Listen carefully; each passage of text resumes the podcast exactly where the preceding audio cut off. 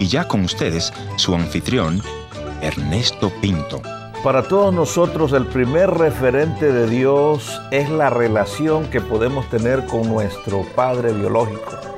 Por eso muchos van por el mundo sin saber quiénes son, con una crisis profunda de identidad porque no tuvieron quien les mostrara el camino.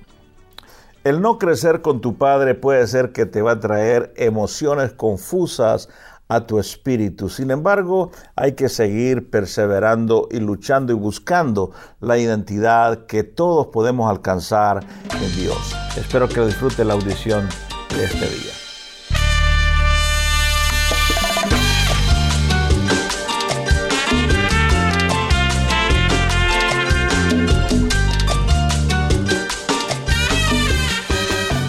En la audición de hoy vamos a conversar con el corazón de un hijo que perdió a su padre porque se divorciaron. José Roberto, nuestro invitado de hoy.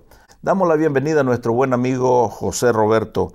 Vamos a conocerle un poco. Bueno, yo vengo, como soy sanpedrano, la mayoría de, los sanpedranos en los 70s y 80s éramos católicos, una familia eh, de clase media, entonces, eh, mi madre nació en, eh, nació en Ocotepeque, pero estudió en un colegio de monjas en Las Palmas. Mi abuela, del mismo modo. Entonces, em, una religiosidad bastante fuerte. ¿Crece en un hogar de cuántos hermanos más? Yo soy hijo único. ¿Hijo único? Sí. ¿Y qué se siente ser hijo único? La verdad, cuando sos hijo único, y en mi caso particular de los nueve años, en adelante. Eh, mis padres se separan. ¿Se divorcian? sí, y mm, el problema más grande ahí es que ya estaba solo porque era único y mm. ahora sin, sin una figura paterna, ¿no? Me decía que sus padres se separan. ¿Cómo le afecta a José Roberto el divorcio de los padres? Y muchas inseguridades, eh, mucha culpabilidad, el deseo de no fracasar, no por ser exitoso, sino que por demostrar eh, cosas que no debía demostrar, ¿no? no, eran necesarios, la palabra correcta. Buscar la, gran escolaridad para llegar a ser don a alguien por la escolaridad, cuando realmente no, no es así, ¿no? Tenemos una identidad en Cristo que no necesita. La lucha del ser y el, con el tener, ¿no? Totalmente. Eh, mi abuela me implantó un deseo, la adoro, la quiero mucho, pero me implantó un deseo que, un pensamiento, perdón, que decía, hijo, tanto tienes, tanto vales, poco tienes, poco vales. Mm. Entonces, esa era mi escalera. Sí. Pero el padre siempre hace falta, aunque esté el abuelo, la abuela, la mamá, especialmente en esos años de adolescencia. ¿Cómo se siente José Roberto el adolescente al no estar papá? Busca esa figura paterna, la tienes que buscar en alguien. Eh, gracias a Dios no la busqué en personas equivocadas, ¿no? Porque sí he conocido casos que, que sí no tuvieron la fortuna que tuve yo. yo, la, yo la encontré en dos tíos, uno por parte paterno y otro, yo soy un tío político, el otro por parte materna. Pero siempre se busca la figura paterna, eso es indubitable. ¿Cómo trabaja con las inseguridades de aquel adolescente? Simplemente no se trabaja, te, gobiernan. Em, estás solo, estás inseguro, te gobiernan pero entendí que la escolaridad era importante, estudiar era importante para José Roberto. Claro, porque tenía el pensamiento que le comenté sobre el pensamiento implantado que me puso mi abuela y em, por bendición, eh, mis padres, sí, cada uno en su rama, sí tiene un, buen nombre en lo que hacen. Entonces, mi forma de demostrar que yo era bueno, era superarlos a ellos y la única forma en ese momentito que encontré era a través de la escolaridad. Estudiando. ¿Y qué estudia y cómo decide el que va a estudiar José Roberto? Una, una prima mía, Bessie Liliana Bendaña, me abordó por una vez y me dijo, ¿qué haría yo de gratis? Eso me lo pregunta eh, cuando yo ya había fracasado eh, como ingeniero civil, porque mi padre es ingeniero civil, como ingeniero en electrónica porque la otra figura paterna que tenía eh, está en el, en el tema de la electrónica y definitivamente estoy en lo que haría de gratis. ¿El qué haría de gratis? Ser diplomático. ¿Estudió diplomacia entonces? Sí, estudié relaciones internacionales.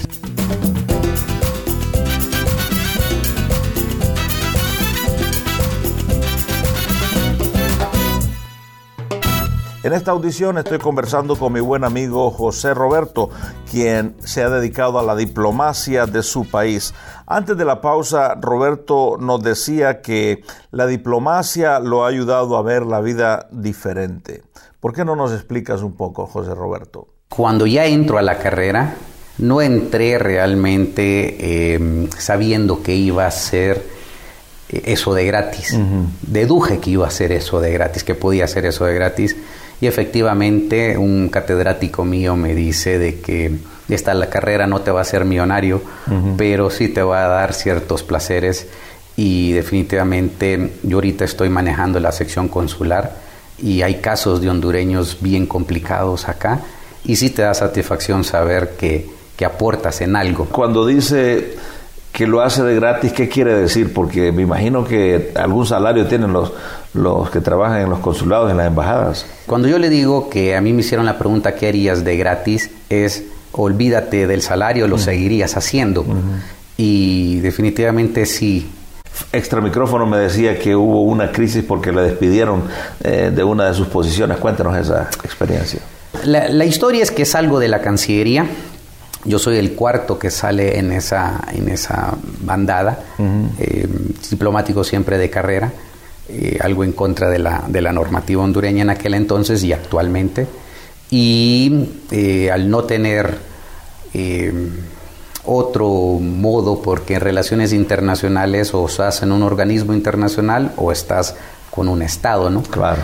me toca irme a la ciudad de San Pedro Sula, donde yo soy oriundo y empecé a, trabajar con un primo en un proyecto de lotificación. El proyecto termina, me quedo nuevamente sin, sin empleo y me toca ir a trabajar con otro conocido mío antes a de un mercado. Antes de que continúe, voy a hacer un paréntesis acá porque entiendo que los eh, diplomáticos de carrera normalmente, no importa cuál sea el color del gobierno, siempre siguen trabajando para la diplomacia, ¿no es cierto?, en, Honduras. Y en este caso hay cambio de presidente y hay un grupo que tiene que salir. ¿Entendí bien? Eh, realmente sí. Al quedarse desempleado, regresa a su ciudad natal ¿Y qué pasó ahí? Pues le comentaba que mm, empecé con un, trabajo que, era por un proyecto, terminé el proyecto y al ya no haber más nada me toca eh, pedir auxilio a un amigo, estoy muy agradecido con él, y mm, me tocó levantar quintales de frijoles. Y... Vamos a ver, de estar en una oficina diplomática con los príncipes de la diplomacia, ahora viene a trabajar dónde? Al mercado. A un mercado. A un puesto de mercado donde vendían frijoles y maíz eh, como... Y usted tenía que cargar los costales de, frijoles, aunque no tiene nada de malo porque todo trabajo digno honra a la persona, pero en este caso eh, hubo un, golpe emocional para usted, me imagino. Cuéntenos cómo se sintió eh, en ese momento. Sí, pues, o sea, fue una prueba muy fuerte. un, un golpe al ego, porque como usted lo menciona, eh, antes de ser despedido, yo era el edecán del canciller, entonces yo entraba a Casa Presidencial, yo entraba al Congreso Nacional, yo andaba eh, con ciertas personas, como usted lo llama, y cuando toco la puerta de esas personas, pues ya no me podían ayudar, ¿no? Entonces, ya no hay entrada. Ya no hay entrada. Y se siente uno solo, vacío. Entonces, em, en ese momentito, la soledad de la niñez, para traerle el contexto, versus la soledad profesional, eh, fue el golpe más duro, creo yo.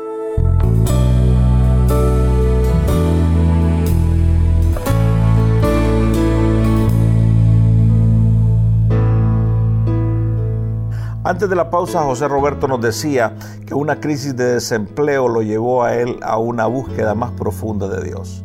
Escuchemos cómo él lo explica.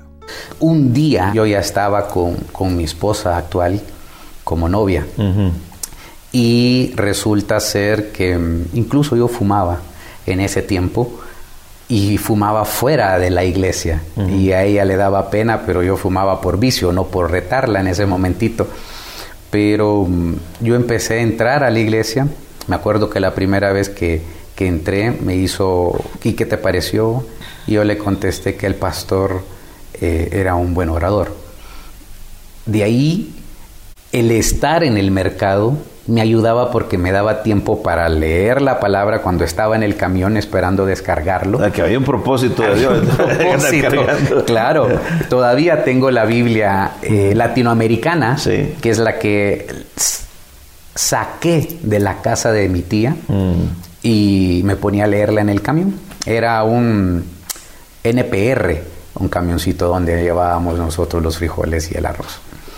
Y ahí oraba y ahí leía y me iba a la casa, me bañaba, me iba para la iglesia y después yo recuerdo que estaba un día y llegó un pastor de las Bahamas como invitado. Sí. Y ahí sí sentí el toque del Espíritu Santo. Eh, yo caigo eh, al suelo y justamente ahí es donde me cae y empiezo a hacerle las oraciones que le mencioné hace poquito. Ok, ya estoy aquí, ahora hacia dónde vamos. ¿Cómo recupera su trabajo usted en la diplomacia? Fíjese que mm, yo recuerdo que estaba sin plata, pero yo tenía que regresar a Tegucigalpa en, eh, una o dos veces al mes y tenía las tarjetas de crédito, ¿no? Y me iba en compañías que eran buses ejecutivos y no era por engreído, sino que porque no tenía, me tenía que mover con crédito. En una de esas llego yo a, a Tegucigalpa y me quedo sin desodorante. Y le digo, bueno, padre, me voy a ir sin desodorante. Y en lo que yo estoy saliendo del baño, eh, me dice una tía, mira, le compré este desodorante equivocado a tu primo, ¿te sirve? Y es el mismo desodorante que yo usaba, ¿no? Entonces, me acuerdo que me meto otra vez al baño y le digo, bueno, Padre, gracias. Y hoy sí, voy más confiado en ti porque voy a Cancillería y había ganado la demanda y lo tenía que ir a presentar. Me presento donde la persona que me tiene que, decir cuál va a ser mi nuevo puesto y cuándo empezaría nuevamente porque es una sentencia de la Corte Suprema de Justicia. Y el tipo me dice, mira, a mí no me importa eso. Y mientras nosotros estemos aquí, vos te lo juro que no vas a poner un pie. Eso mm. fue un viernes. El domingo eh, le dan golpe de estado al presidente. Mm. Y vengo y le digo, el viernes me diste un desodorante y hoy me devolviste el trabajo, ¿no? Porque mm, dos o tres semanas después me llama la persona que reemplazó al que me dijo eso y me dijo que necesitaban que volviera al trabajo. ¿Qué significa Dios entonces? Es un tanto difícil decirle qué significa Dios. Sí le puedo decir cuánto le debo. ¿Cuánto le debe Dios? Todo. Día a día yo siento como tu calor llena toda mi alma y mi corazón. Eres como la brisa que acaricia mi ser y yo vivo tan solo Gracias por haber estado en la sintonía de este tu programa Encuentro. Y te voy a agradecer que me visites en el www.encuentro.ca o también puedes dejarme una nota de voz en el WhatsApp 1 204 202 1525 1 204 202 1525 una nota de voz o tal vez una nota escrita. La otra opción es info arroba encuentro.ca. Gracias por sintonizarnos a través de esta radioemisora. Yo soy tu amigo Ernesto Pinto y al despedirme quiero recordarte que Dios te ama y yo también.